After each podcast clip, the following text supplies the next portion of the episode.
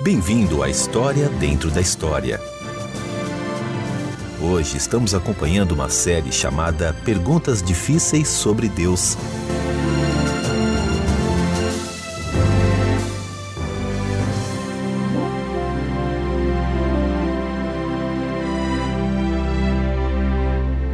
Em um mundo cheio de contradição e desigualdade, há poucas coisas de que todos podemos ter certeza, e menos coisas ainda que todos experimentaremos igualmente.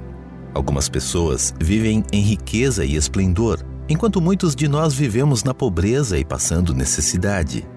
Alguns encontrarão motivos para ser felizes e satisfeitos, enquanto outros nada mais sentem do que frustração, dificuldades e desesperança.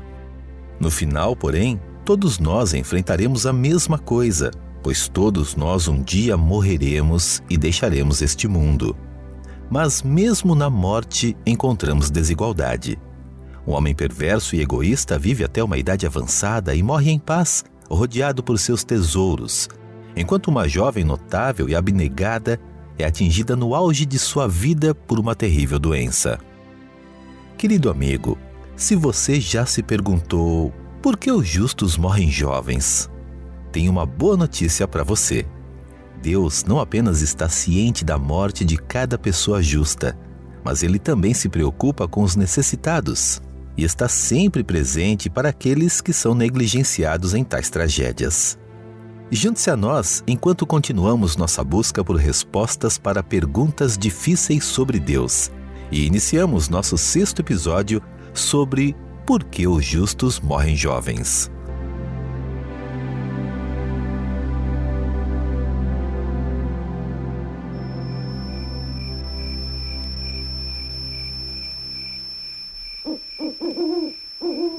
Meu nome é Tomé e eu fui um discípulo de Jesus.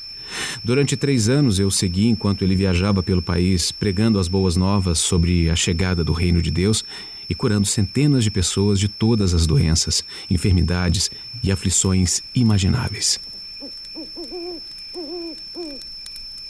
Mas apesar de ter passado tanto tempo com Jesus, me encontrei fazendo perguntas, perguntas difíceis, que ninguém mais parecia estar disposto a fazer.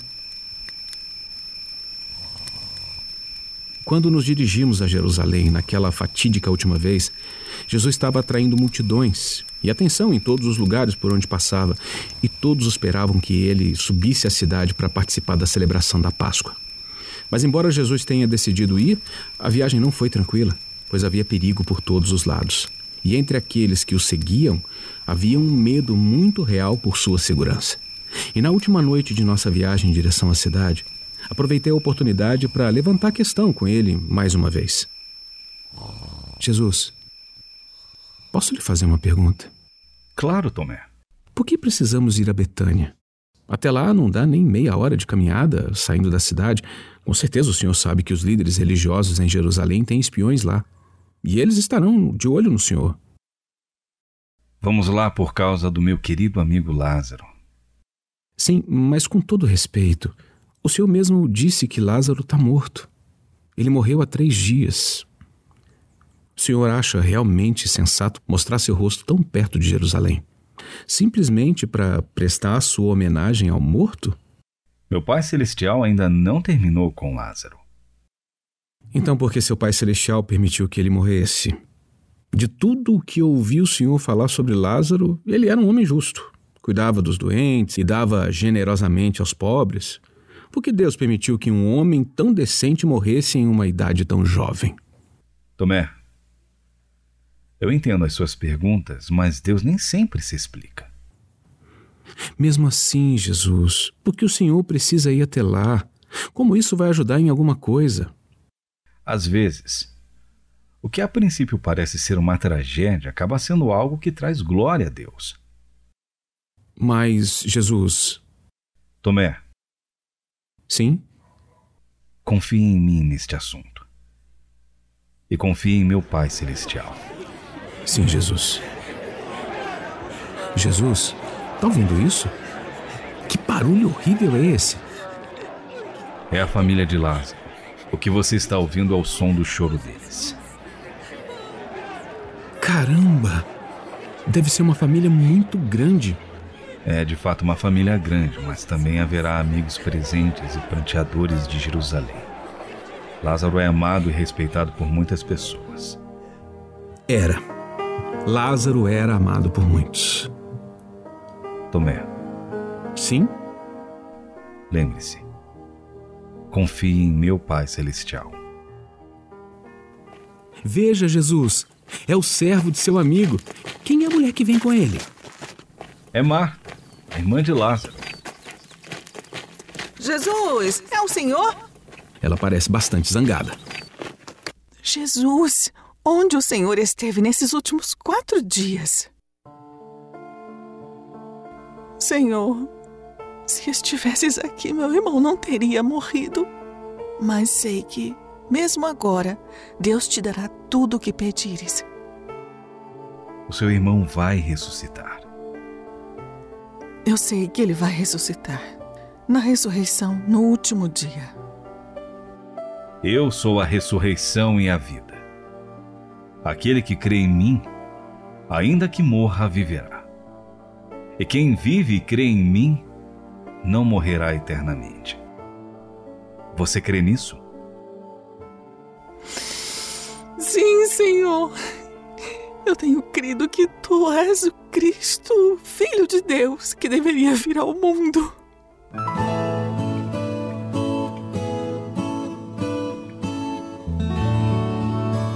Obrigado por sintonizar. Você está ouvindo a história dentro da história. Hoje estamos acompanhando uma série chamada Perguntas Difíceis sobre Deus, baseada em fatos e pessoas encontrados na Palavra de Deus. Anteriormente, em nossa história, um querido amigo de Jesus, de nome Lázaro, morreu, levantando questões entre seus discípulos sobre o sofrimento e a morte de pessoas justas. Ouça agora, enquanto continuamos nossa história, quando Jesus visita a família e os amigos do falecido e enfrenta suas perguntas também. Jesus, o que estamos esperando? Por Maria. Maria? Sim, ela é irmã de Marta. Mas por que ela não veio antes com sua irmã? Porque ela está zangada comigo por ter deixado seu irmão morrer. Shhh. Aí vem elas. Está vendo, Maria? Jesus por fim chegou. Sim, quatro dias depois que nosso irmão morreu. Maria, acho que você não deveria. Senhor, se estivesses aqui, meu irmão não teria morrido. Maria! Mas mata! O que vamos fazer sem ele? Onde? Onde o colocaram? Vem e vê, Senhor. Felipe, eu nunca tinha visto Jesus chorar antes. Sim, chorando por seu amigo morto. Vejam como ele o amava. Mas você está ouvindo o que eles estão dizendo, não está? Quem? Algumas das pessoas de Jerusalém que estão aqui, os pranteadores. O que eles estão dizendo? Ouvi um deles dizendo: Ele, que abriu os olhos do cego, não poderia ter impedido que este homem morresse? Quem foi? Mostra pra mim. Quem diria algo tão terrível? Isso não importa. Todos estão dizendo a mesma coisa. Venha, Tomé. Estamos ficando para trás. Você sabe onde estamos indo? Para o sepulcro, imagino. O sepulcro? Mas por quê? Não sei, mas veja, lá está. O sepulcro. Maria, peça que tirem a pedra. Shhh, escute. Isso é loucura. O que ele vai fazer, Felipe? Hum. O que ele quer é que abram o sepulcro. Não lhe falei que se você cresce, veria a glória de Deus? Tirem a pedra. Felipe, precisamos fazer algo. Ele vai entrar dentro do sepulcro e se contaminar. Por que ele está fazendo essas pobres pessoas passarem por isso? Pai, eu te agradeço porque me ouviste. Eu sabia que sempre me ouves, mas disse isso por causa do povo que está aqui, para que creia que tu me enviaste. Lázaro, venha para fora!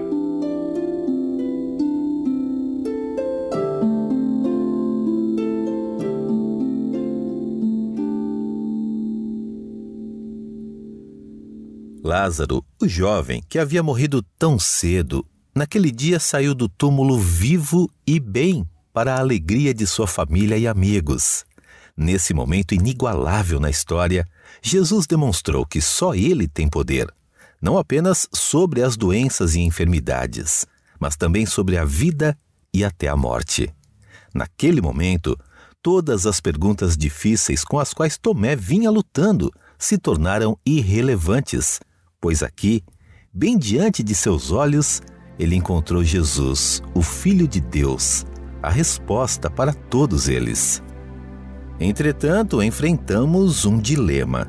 Esse mesmo Jesus, o único Filho de Deus, veio ao mundo não para lidar com nossas perguntas difíceis, mas para lidar com o nosso pecado, pois são nossos pecados que nos separam de Deus.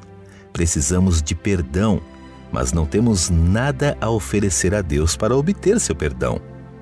Na verdade, a palavra de Deus diz: sem derramamento de sangue não há perdão. A história, na palavra de Deus, da disposição de Abraão de sacrificar seu filho e a provisão de Deus de um cordeiro são uma imagem do cordeiro sacrificial de Deus. João Batista falou de Jesus. Vejam, é o cordeiro de Deus que tira o pecado do mundo. Jesus é o Cordeiro sacrificial de Deus oferecido como um sacrifício pelos nossos pecados. Como veremos em nosso próximo episódio, Jesus veio ao mundo para morrer por nossos pecados, para morrer em nosso lugar. A palavra de Deus diz em Isaías 53: Pelas suas feridas fomos curados. Todos nós, tal qual ovelhas, nos desviamos Cada um de nós se voltou para o seu próprio caminho, e o Senhor fez cair sobre ele a iniquidade de todos nós. Vou fazer uma breve oração do profundo do meu coração para Deus. Ouça a minha oração, e quando eu tiver acabado, convidarei você a fazer a mesma oração. Querido Deus, eu percebo que não tenho como salvar a mim mesmo Obrigado porque Jesus morreu pelos meus pecados. Obrigado porque todos os meus pecados foram colocados sobre ele. Amém. Agora, repita a oração em voz alta depois de mim. Nós falaremos uma parte de cada vez. Faça desta oração a sua oração para Deus. Diga ela com todo o seu coração enquanto ora. Querido Deus, eu percebo que não tenho como salvar a mim mesmo.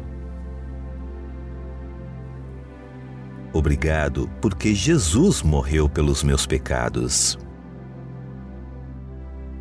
Obrigado, porque todos os meus pecados foram colocados sobre Ele. Amém. Obrigado por fazer essa oração.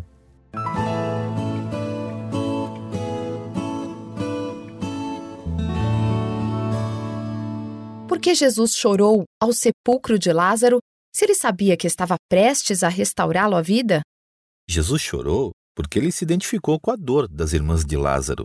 Embora ele soubesse que iria trazer Lázaro de volta à vida, Jesus amava aquela pequena família e partilhou de sua dor. Isso também é verdade conosco hoje. Jesus partilha das nossas tristezas e sofrimentos. Ele sabe pelo que estamos passando e se identifica conosco. Lázaro morreu de novo? Embora a palavra de Deus não nos fale sobre a morte de Lázaro depois, podemos ter certeza de que ele morreu, pois todas as pessoas morrem. A morte é universal, ninguém escapa dela.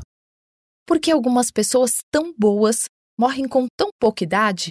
A bondade de uma pessoa não tem nada a ver com o tempo de sua morte. Há muitas razões por que algumas pessoas morrem com tão pouca idade. Por que algumas pessoas tão perversas vivem até uma idade avançada e com boa saúde? De novo, não sabemos todas as respostas para isso. O que sabemos com certeza é que todos morrerão. A palavra de Deus diz em Hebreus 9, 27, da mesma forma como o homem está destinado a morrer uma só vez e depois disso enfrentar o juízo. Está determinado que todas as pessoas devem morrer. O tempo da morte varia Alguns morrem muito jovens, outros morrem bem velhos. O importante é confiar em Jesus e estar preparado para a morte. Você mencionou um julgamento. De que tipo de julgamento você está falando? Quando será esse julgamento? Após a morte, cada pessoa enfrentará um julgamento. Seremos julgados pela vida que vivemos. A pergunta mais importante nesse julgamento será: o que você fez com Jesus? Você confiou nele como seu Salvador e o seguiu? Ou você o manteve fora da sua vida? Essa é a pergunta que determinará o seu destino eterno. Se a pessoa que segue Jesus sofre e tem problemas como todos os outros, qual o propósito de segui-lo? Como isso pode me ajudar? Seguir a Jesus tem importância para toda a eternidade. Não confiamos em Jesus para conseguir um passe livre para os sofrimentos e problemas da vida. Confiamos nele para perdoar os nossos pecados e nos dar a vida eterna. Segui-lo também nos ajuda durante nossa vida aqui. A palavra de Deus diz em Hebreus 13:6: O Senhor é o meu ajudador, não temerei. Que me podem fazer os homens?